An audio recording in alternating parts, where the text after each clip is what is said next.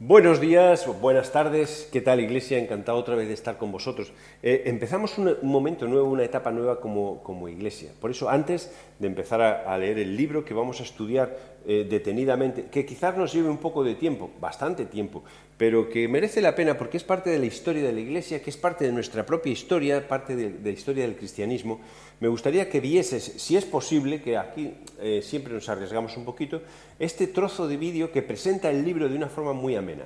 Entonces, míralo, escúchalo y luego quiero compartir contigo algo muy sencillo.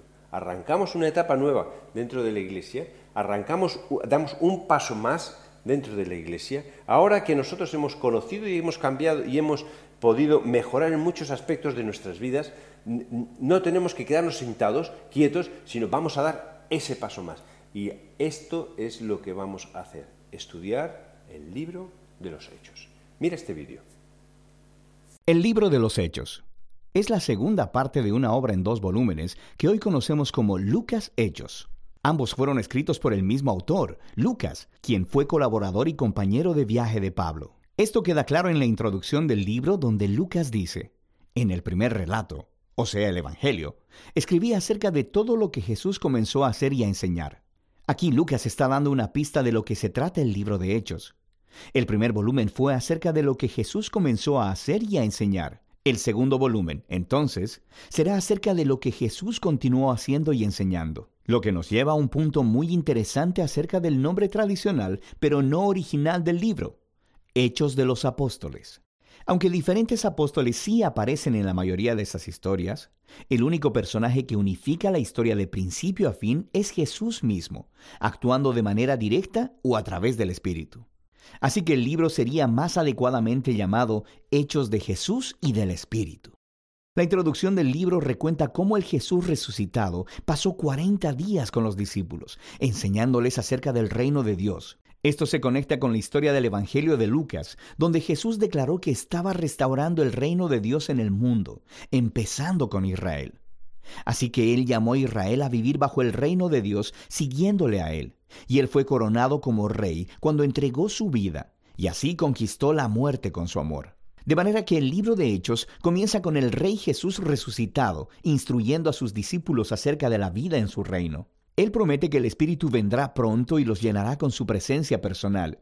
Y esto cumple una de las esperanzas clave de los profetas del Antiguo Testamento, que en el reino mesiánico la presencia de Dios, su Espíritu, vendría y moraría entre su pueblo en un nuevo templo y transformaría sus corazones. Jesús dice que cuando esto suceda, el Espíritu empoderará a sus discípulos para ser mis testigos en Jerusalén, Judea, Samaria y hasta lo último de la tierra. Después de esto, Jesús es llevado de su vista en una nube, una imagen tomada del capítulo 7 del libro de Daniel. Allí se muestra cómo Jesús está siendo entronizado como el Hijo del Hombre, que fue vindicado después de su sufrimiento, y ahora comparte el gobierno de Dios sobre el mundo y promete que un día volverá. Así que los temas principales y el diseño del libro de Hechos fluyen de este capítulo inicial.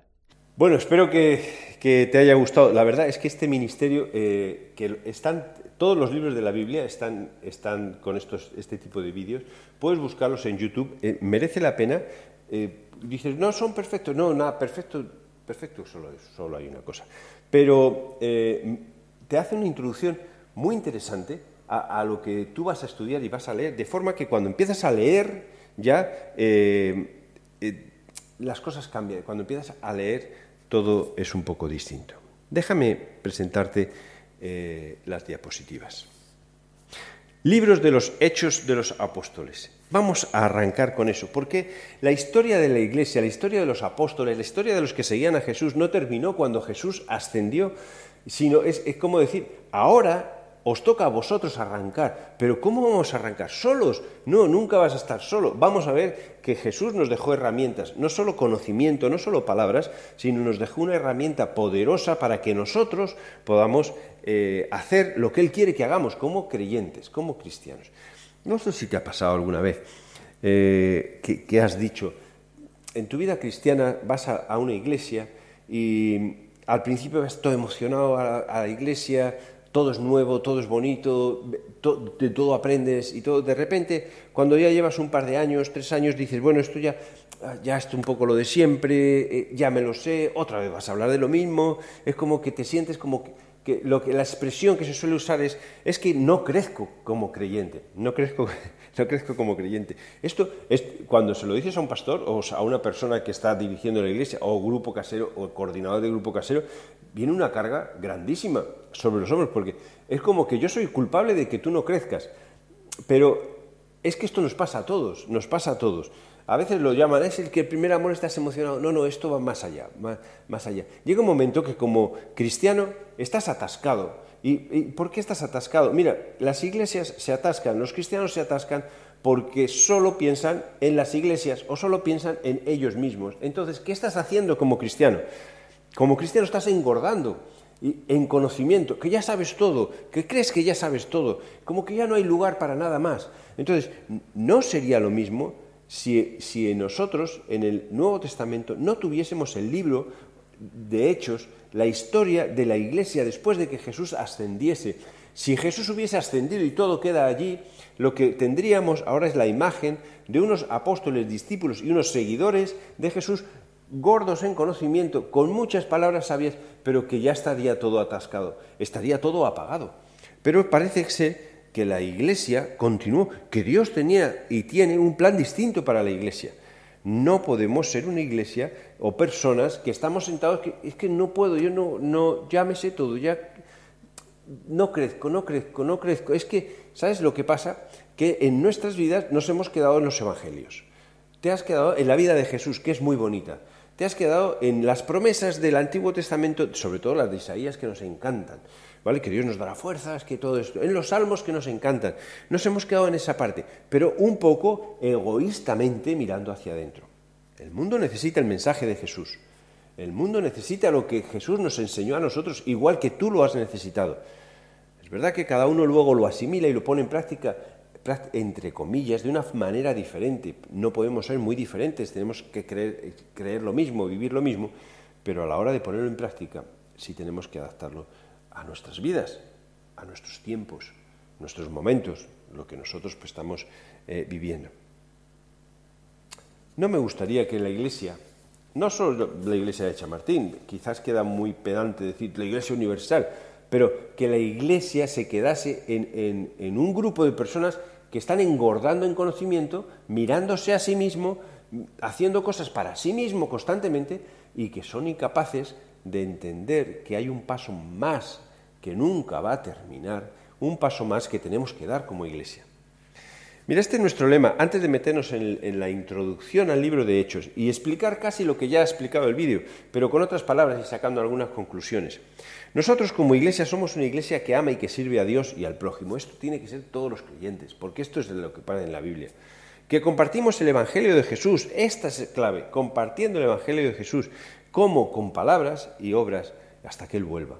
Esto es casi, sería la introducción al libro de Hechos, pero es como nuestra frase que nos resume. Y si miras los muñequitos que están arriba, está uno que es alabar, hemos predicado series de alabanza, de servir, hemos hablado de servir, de discipular, hemos hablado del discípulo, una serie sobre el discípulo, y ahora viene esta otra parte, que es enviar. ¿Qué vamos a hacer con todo lo que tenemos en nuestras manos? ¿Qué vamos a hacer con todo el conocimiento que tenemos en nuestras cabezas? ¿Cómo vamos nosotros a compartir a los demás? ¿Cómo vamos a ayudar a que otras personas compartan a los demás lo que Jesús hizo por ellos en la cruz? ¿Acaso eso es para nosotros solo? ¿Acaso es... Dios ha hecho esto para que nosotros hagamos una iglesia, en este caso déjame decir, iglesia de Chamartín, y ya estamos cerradicos aquí, muy a gusto, nuestras paredes la hemos pintado, la hemos arreglado, pensamos más proyectos para que nosotros mismos hacemos grupos caseros, nuestro grupo casero, llenamos nuestro grupo casero, estamos bien en nuestro grupo casero, todo como todo cerrado. No, no, la idea de que Jesús quería es ahora toca salir fuera. Es lo que Jesús hizo en sus primeros tres años, en los tres años de ministerio, ahora nos toca hacerlo a nosotros, siempre. Las maneras pueden ser muy diversas, muy distintas. No hay una manera mejor ni una manera peor. Yo creo que las maneras van cambiando. Por ejemplo, ahora mismo eh, que las redes sociales son muy, muy, muy importantes en las vidas de las personas, pues vamos a llenar las redes sociales de mensajes cristianos Yo tengo por costumbre, cuando yo veo a alguien que de forma cristiana, sea bonito, sea feo, sea más atractivo, menos atractivo, pero que coge, lee la Biblia, yo le doy like. si me gusta, claro que me gusta. Me gusta que lea la Biblia. Ah, pero es que es muy soso. No me importa porque el mensaje nunca es soso. Tenemos que empezar a creer que lo que nosotros tenemos lo necesita el mundo. Por eso Jesús vino. No todos lo van a aceptar, igual que no aceptaron todos a Jesús, pero el mensaje que nosotros tenemos lo necesita el mundo, necesita escucharlo. Y al fondo, al fondo, al final de todo dices, ¿qué, es, qué, ¿cuál es el fondo del mensaje? Es una relación con Dios, como fue Génesis, pero yo pondría una palabra allí, aparte de una reconciliación con Dios, que a veces, muchas veces, las personas no ven esa necesidad porque como Dios queda tan difuso, pero es la realidad, es la reconciliación con Dios. Pondría la palabra esperanza genuina, una esperanza de vida genuina, una esperanza en medio de los problemas de verdad, una esperanza en medio de los no problemas, pero de verdad. Una sociedad que la que vivimos que se conforma con tener eh, lo suficiente para el día, lo suficiente para el año, lo suficiente para, vamos a poner 10 años, o lo suficiente que piensa para toda la vida. Pero luego al final la vida termina, la vida acaba. ¿Qué pasa cuando acaba? ¿Dónde está tu esperanza? Es que tu esperanza es de 80 años, 90 años, 70 años. Esa es tu esperanza. Lo que Jesús propone, lo que Jesús te está ofreciendo y nos está ofreciendo es una esperanza de para toda la vida, de por vida disfrutando de la vida que nosotros estamos viviendo aquí. Nosotros hemos sido creados para tener una relación con Dios, para tener una relación con los demás y para poder ayudar, compartir y servir a las demás personas a través de lo que Dios nos manda. La palabra clave que nosotros podemos decir es esperanza, una esperanza eterna, eterna, una relación con Dios sana, limpia, libre, eterna. No vivir el día a día. Ahora como iglesia, este es el llamado, nosotros vamos a salir, vamos a, salir fuera.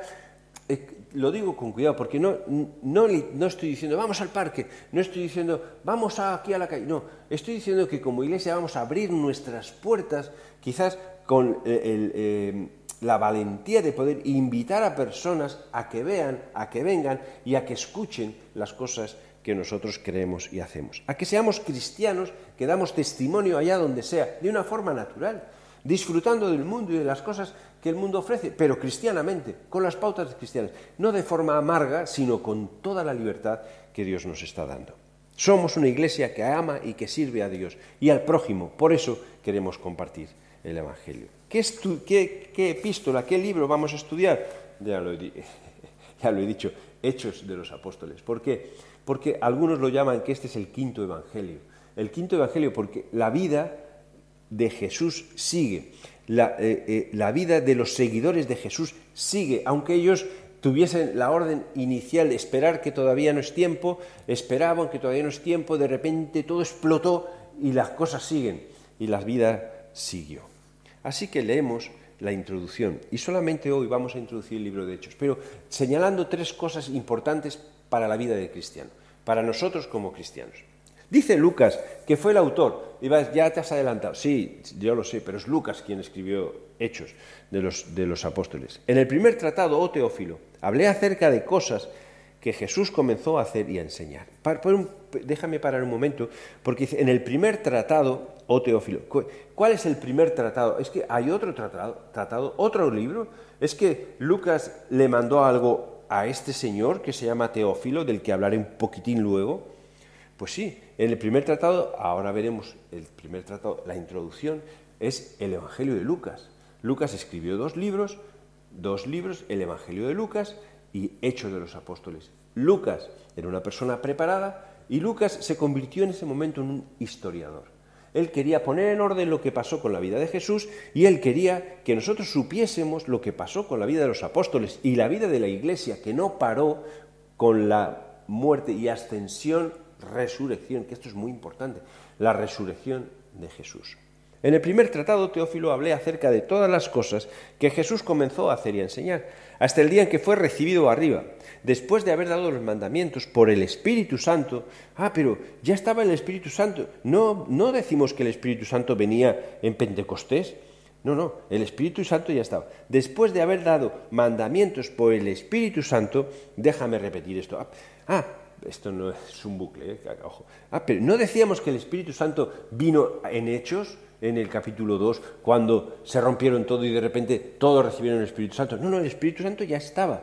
Entonces ya la simple idea que algunos comparten de que Hechos de los Apóstoles, que es eh, que yo sí creo que son hechos del Espíritu Santo, porque es cuando se manifiesta de una forma extraordinaria y llena de poder, pero es como que ahora de repente le toca el turno al Espíritu Santo. Se ha ido Jesús, turno Espíritu Santo. No, el Espíritu Santo ya estaba. Igual que en la creación ya estaba Jesús porque todo fue hecho por Él y para Él.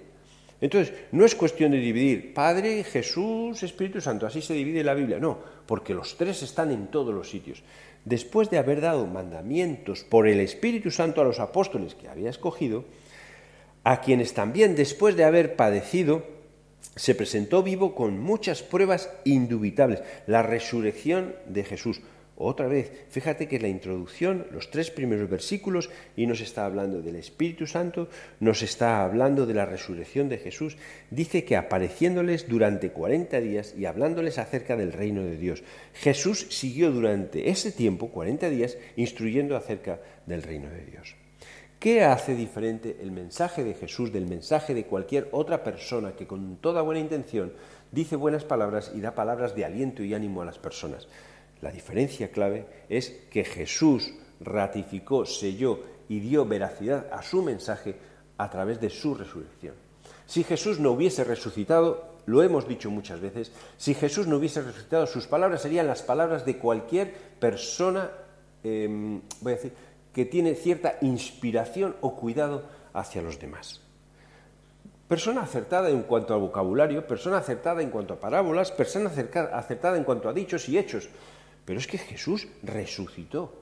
Y dice que no es que resucitó y que se lo inventaron, dice con muchas pruebas indubitables. O sea, que no hay duda de las pruebas porque apareció a todos durante 40 días. Entonces apareció, resucitó, eso es verdad. Tú pues es posible que, que digas, yo es que me recuesta mucho creer en la resurrección de Jesús. Ahora, mire, hay tantas, hay más escritos históricos, iba a decir evidencias históricas, pero eso son como dos palabras que chocan. Pero hay más referencias históricas acerca de la resurrección de Jesús que acerca de muchos hechos históricos, eh, de personajes históricos, como pueda ser Napoleón, em, que nosotros no dudamos que existió, ni dudamos que hizo lo que hizo. Y lo que tenemos son algunos escritos. Incluso hay libros que nosotros creemos de la era más, más antigua, los damos por, por, por hechos como que es verdad, que, que, este es el libro original y lo tenemos en castellano, y tenemos menos evidencia escritural de que este libro se escribió así y las palabras son exactamente así, menos que del Nuevo Testamento.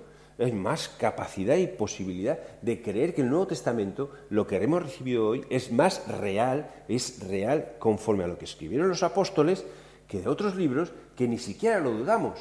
¿Sabes por qué? Porque esos otros libros no afectan tu vida, no afectan la vida de nadie. Son libros que lees, ¡ay, qué historia más bonita! Pero es que cuando las palabras de Jesús transforman tu vida, transforman la vida de las personas. Por eso nosotros luchamos contra ella, porque Jesús cuando dice, bueno, es que he venido a salvar a los que estaban en pecado, pero ¿qué pecado? A mí yo vienes a salvarme a mí si yo no estoy en pecado. Claro, eso duele, eso molesta, eso me incomoda, pero si haces caso, es posible que descubras que dentro de ti dentro de nosotros necesitamos quitar cosas. ¿Qué es pecado? No puedo. Jesús murió en la cruz por ti.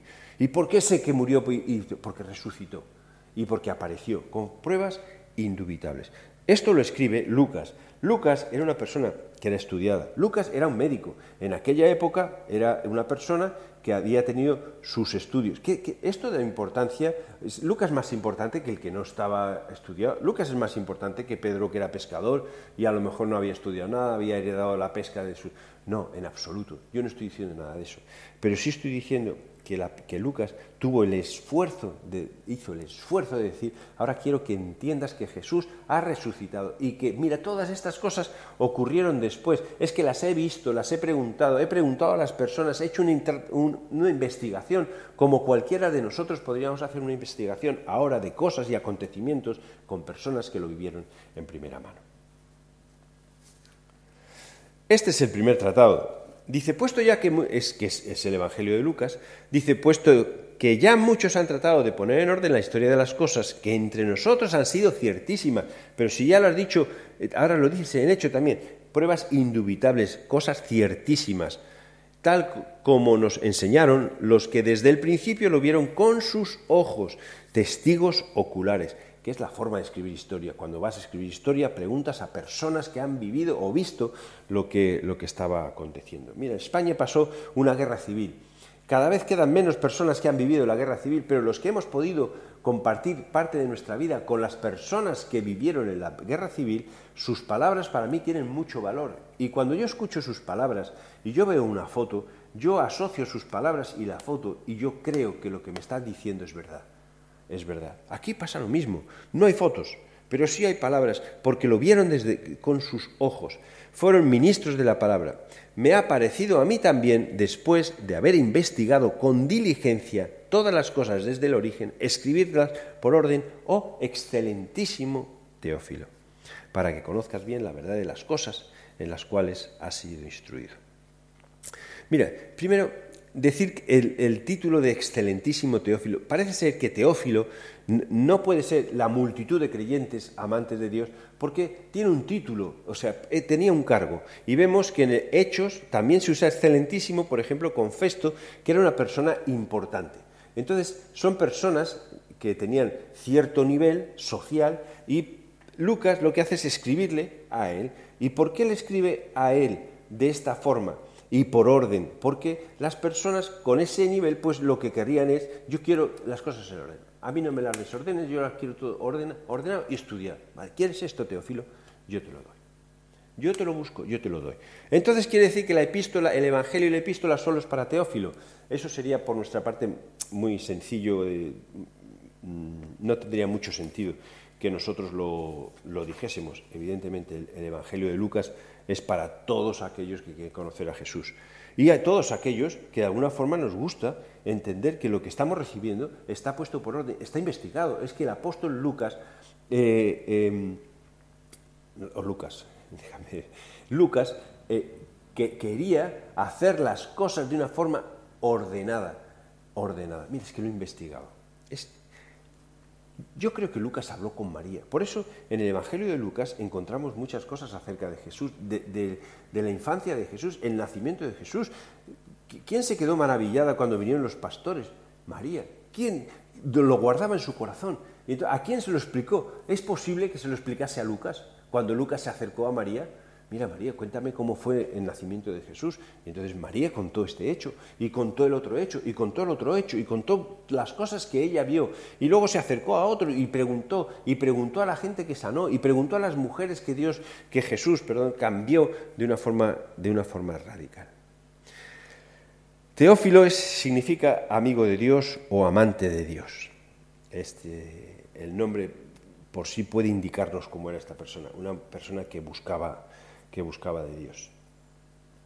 ¿Vale? Em, y como he dicho antes, el excelentísimo se usa para algunos altos dignatarios, que está en hecho, lo puedes ver en la hoja, la hoja de estudios. Así que Lucas pone las cosas en orden. Si, si Lucas hubiese dicho, bueno, cuando Jesús asciende, todo termina, no hubiese escrito el, libro de los hechos, el libro histórico de, de hechos, no, no lo hubiese escrito. Porque las cosas han terminado, pero es que no, han terminado.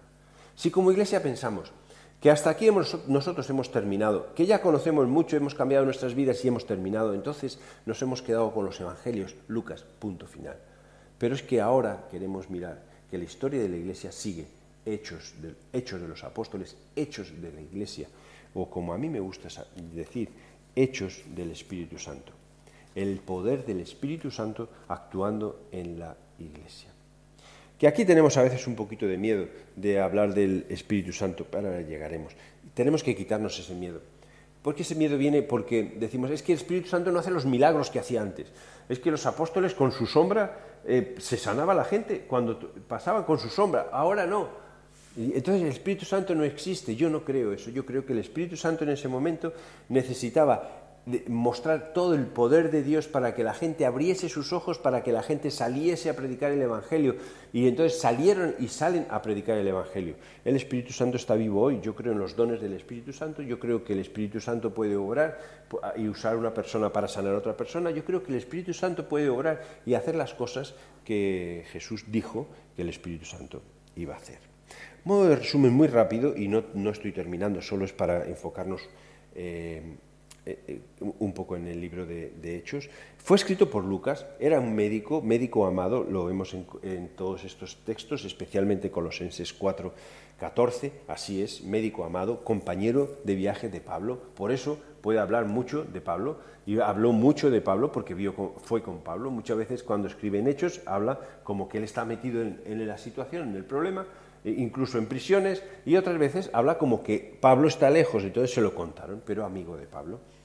Sabemos que más o menos fue escrito entre el 60 y 70, algunos dicen 80 y 90, pero esto lo digo como detalle, la verdad es que me da igual. Si es importante, o no me da igual decir, está escrito en el primer siglo, eso estoy seguro.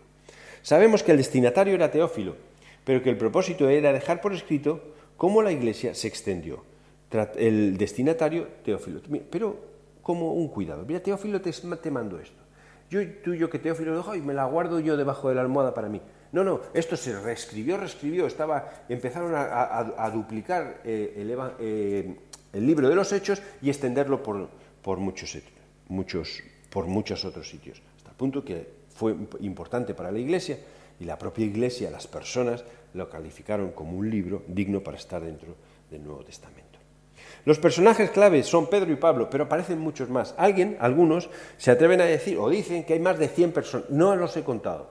Pero hay muchos personajes dentro del libro de los Hechos. El mensaje del Evangelio para los judíos y para los gentiles hasta lo último de la tierra. Eso es lo que nos habla el libro de los Hechos. El mensaje de Jesús no es solo para los judíos, es para todo el mundo. El mensaje de Jesús no es solo para la iglesia de Chamartín, es para todo el mundo. El mensaje de Jesús no es solo para Madrid, es para todo el mundo. No solo es para España, es para todo el mundo. No solo es para tu país, es para todo el mundo. ¿Qué vamos a hacer? ¿Cómo lo vamos a extender?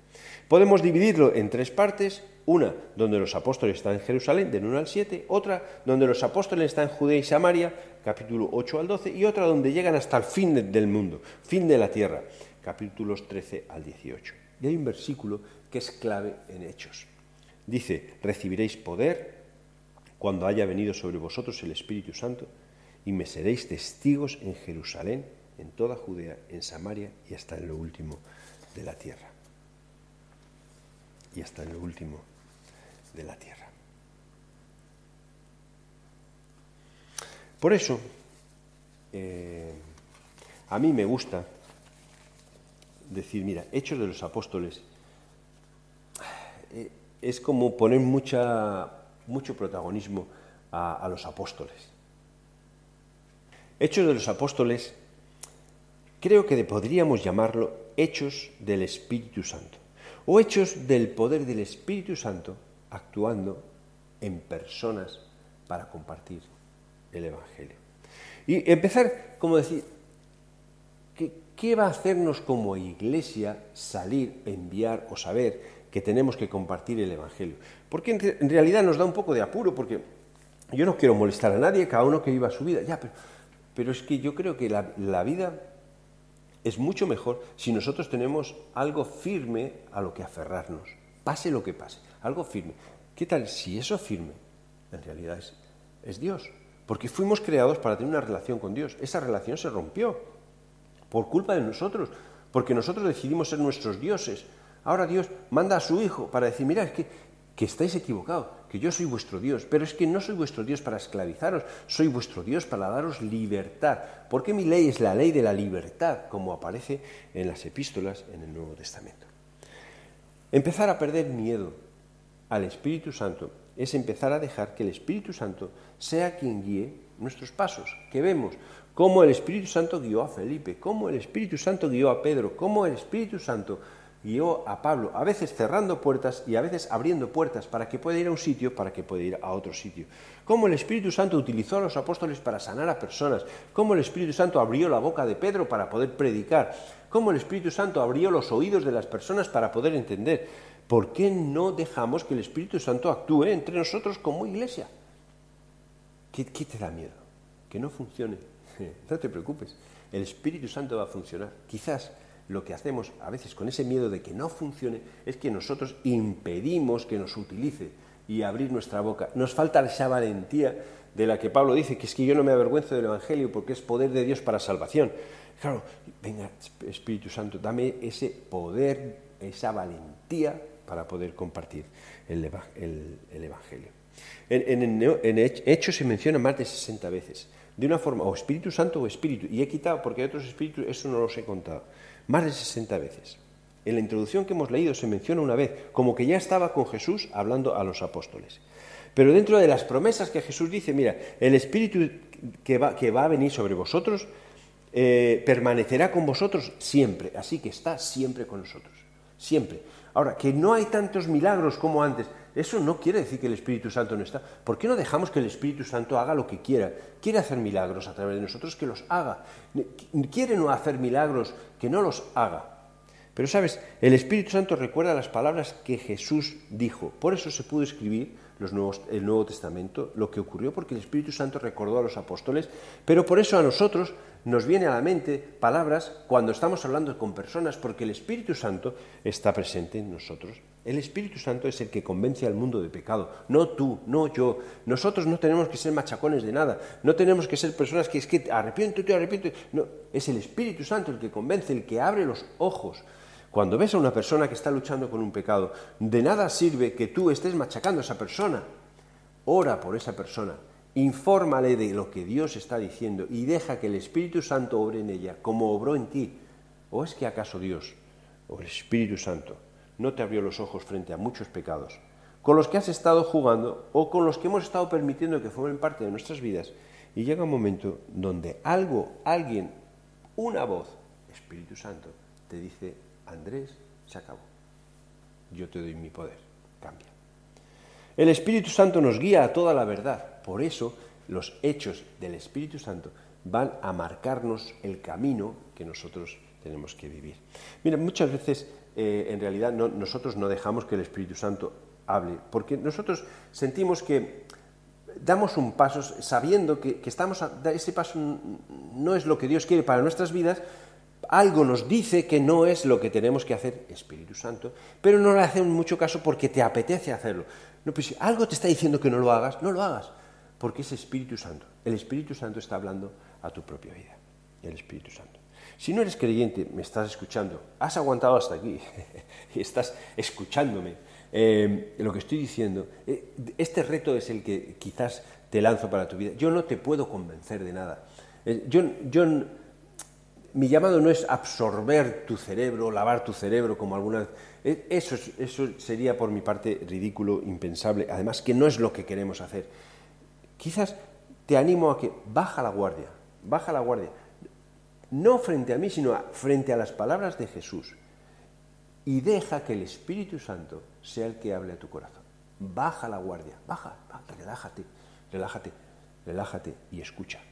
Y aunque haya cosas que escuches que no te gusten, escúchalas, porque no siempre las cosas que, nos dicen que nos alaban son las que nos hacen crecer. Muchas veces necesitamos escuchar palabras que no nos gustan y eso nos hace crecer, pero baja la guardia, baja la guardia.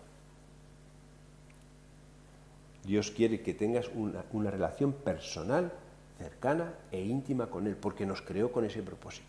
Es imposible hacerlo sin pedir perdón por nuestros pecados, por nuestro orgullo, por, ser nosotros los directores de orquesta de nuestra propia vida y creer que sabemos todo. Ríndete a Dios. Deja que Cristo limpie todo tu pecado y déjate guiar por el Espíritu Santo. ¿Hasta qué punto es importante el Espíritu Santo? Mira, en, un salmo, en el 51, eh, cuando David confiesa su pecado, públicamente, que es para esto se necesita mucho valor, ¿eh? porque podía David podía no haber, dicho nada, este episodio podía haberse, no haberse sabido, podía haberse tachado, pero él quería que se supiese y él quería confesarlo públicamente, Quizás porque era una forma de sentirse libre en cuanto a eso, pero también eh, el Espíritu Santo sabía que nosotros necesitábamos entender que los grandes hombres de Dios también se equivocan, pero se equivocan y rectifican. Y entonces dice en el Salmo 51, crea en mí, oh Dios, un corazón limpio, porque es que estaba sucio, lo he hecho mal. Renueva un espíritu recto dentro de mí, porque me he torcido, estaba mal. No, me eches de delante de ti, yo no quiero que, no, no quiero que te vayas de mí. Cuidado, porque Dios no se mueve, que somos nosotros. Cuando yo peco, Dios está al mismo lado, soy yo el que voy dando vueltas. Es como el hijo pródigo, yo me alejo del padre, el padre está en el mismo sitio, hasta el punto que, el hijo pródigo dice, es que mi padre sabía dónde ir, porque el, padre estaba, no se había ido. Es que Dios no se mueve, soy yo quien me voy alejando. Vale, entonces no me eches delante de ti. Y ojo a esto, no quites de mí tu Santo Espíritu. Por favor, no quites de mí tu Santo Espíritu, porque lo necesito porque Él quiero que permanezca en mí, quiero que recuerde tus palabras en mi mente, quiero que me siga convenciendo de pecado, de las cosas que no estoy haciendo bien, quiero que, sea una luz para poder transformar y cambiar mi vida, para poder seguir creciendo. Y quiero que sea guía toda mi vida. No quites de delante de mí tu Santo Espíritu y vuélveme el gozo de la salvación Espíritu noble me sustente. Hechos de los apóstoles es hechos del Espíritu Santo. Y la iglesia no termina, vuelvo a decir, con cuando Jesús asciende ya a los cielos y es, ya está en su lugar, vamos a poner, porque eh, Jesús también dijo, yo estaré con vosotros todos los días hasta el fin del mundo. Así, esto no es tan fácil de entender, pero vamos a decir, ascendió. Los apóstoles vieron, y la gente que estaba con ellos, vieron cómo se iba, pues ya se ha ido, ya se ha terminado todo, ya. No, no, no se ha terminado. Ahora quiero que me esperéis, esperar a la promesa. Esto lo veremos domingo que viene. Estaban esperando a la promesa. Quizás con sus ideas, lo veremos el domingo que viene, esperando a la promesa. Como iglesia, como iglesia hemos dado pasos, pasos bien, yo estoy, yo voy a decir, estoy muy contento, estoy orgulloso, estoy bien, porque hemos dado pasos, pasos que han ido sacando cosas malas que vamos cambiando, cosas que estamos cambiando, pero porque las hemos descubierto, y por supuesto muchas cosas que iremos modificando y transformando, como personas y como iglesia. Pero vamos bien porque no tenemos la sensación de que somos perfectos y ya no hay nada que cambiar. No, hay que cambiar muchas cosas, seguir creciendo y todo. Pero no vamos a engordarnos. No vamos a ser una iglesia egoísta que piensa en sí misma, sino una iglesia que va a mirar hacia afuera. En el mundo hay mucha necesidad y nosotros tenemos lo más importante, que es un mensaje que no es mío, que es de Dios, que es un mensaje que es de Jesús, que el Espíritu Santo nos va a dar poder para poder explicar, compartir y hacer que las personas abran sus oídos y sus ojos a las maravillas que Él tiene. Mira, la vida cristiana continúa, no termina con los evangelios, no termina con tu salvación. Eres salvo, has aceptado a Jesús, crees en Dios, has dado un paso, estás a gusto en la iglesia, es bien, tienes buenos amigos en la iglesia, bien, me parece muy bien, pero no termina aquí tu vida, tu vida continúa. Dios quiere más de ti, Dios, Dios tiene más planes contigo. La vida cristiana es ciertísima. Y Lucas dice, mira, eh, tanto en el Evangelio como al principio de Hechos. Es que no hay duda de lo que te estoy contando. Es que yo lo he visto, lo he visto, lo he tocado, he hablado con la gente que lo ha visto, he hablado con la gente que lo ha tocado. Entonces, no dudo de nada. ¿Por qué estás dudando tú? Ah, es que, ¿y si no existió? ¿Cómo que no existió? Si te están diciendo que sí, además alguien que tiene muchas razones para decir que todo esto era una mentira. Digo muchas razones porque él en su ciencia, en su forma científica de pensar, podría pensar miles de cosas, pero es que él vio los milagros, él vio cómo Jesús hablaba, él vio a Jesús, él vio cómo eh, María le contaba lo que estaba pasando con Jesús. Eh, todo eso lo, vio, lo tocó, lo palpó y habló con gente que lo vio, lo tocó, lo palpó es que confía en eso, porque en nuestras vidas confiamos en muchas cosas que otros han palpado, pero que tú no, y tú las crees ciertamente. La vida cristiana es ciertísima, no lo dudes, no lo dudes. Y la resurrección de Jesús es ciertísima, no la dudes, no lo dudes. Porque hay evidencias escritas de que eso ocurrió. Y hay muchas cosas escritas que, como para decir, mira, es que, ¿por qué dice eso? Porque tiene que decirlo y porque lo ha dicho porque realmente hasta los que estaban vigilando a Jesús para que no saliese de la tumba, y los discípulos lo robasen, hasta estos soldados romanos no creyentes, no cristianos, no judíos, ellos mismos tuvieron que, se vieron obligados a mentir. No digáis esto, eh, contad otra cosa, para que no piensen que realmente ha resucitado. Jesús ha resucitado. Y no una vez, un segundo, ay, alguien lo vio un segundo, ay, creo que he visto una sombra que era, que era Jesús. No, 40 días y con pruebas indubitables. No hay duda de esas pruebas, 40 días. La vida cristiana es ciertísima y quizás lo que más me emociona, o quizás la que más tendría que emocionar, la vida cristiana es expectante. no sé si ha acertado con esta palabra o no, pero quiero transmitir esta idea. Es, es emocionante. Vamos hacia, hacia adelante. Vamos a compartir el Evangelio. No, ah, que ya tengo el Evangelio, que me quedo aquí, o, me voy aquí, que se canta y se salta y, me siento muy a gusto. No, la vida es porque Jesús, porque Dios, porque el Espíritu Santo tiene muchos planes contigo, muchos planes contigo. Los tuvo con Pedro, fíjate, los tuvo con Pablo, que ni Pablo sabía. ¿Qué iba a intuir Pablo que, el Espíritu Santo tenía planes con él si lo que se dedicaba era perseguir a los cristianos y a llevarlos a los tribunales para que los llevasen a, ser matados. El Espíritu Santo tiene planes contigo. Por eso, como iglesia, lo que queremos ahora es dar otro paso. Vamos a salir. Por eso te animo. Si no vienes a la iglesia de Chamartín, por lo que sea, no importa, o porque vas a otro y te gusta, y te, perfecto, yo no hay ningún problema, pero transmitir esto, no te quedes quieto en los evangelios. Mira hechos, vamos a salir, vamos a salir, vamos a prepararnos. ¿Con qué cosas? Sabiendo que la vida continúa, que la vida cristiana es ciertísima, no dudes, es ciertísima. Es difícil de entender, pues anda que no hay cosas difíciles de entender que, que, disfrutamos o las aceptamos como, como, como buenas, como fáciles, como que son así. Y la vida cristiana es expectante, es que no es pasiva, aburrida, egoísta. Egoísta en el sentido de mirar, ay, es que voy a ver qué Dios quiere para mí, para mí, para mí. Lo que quiere Dios para ti es que le compartas a los demás. Lo que quiere Dios para ti es que tú te abras, abras tu vida a los demás.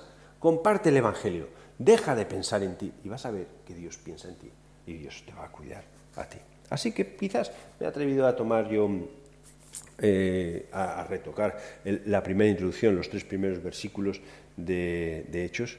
En los Evangelios, querido amante de Dios, Teófilo, hablé, pero estoy hablando a ti, hablé acerca de todas las cosas que Jesús comenzó a hacer y a enseñar, hasta el día en que fue recibido arriba, después de haber mandado, dado mandamientos por el Espíritu Santo a todos nosotros, a sus seguidores.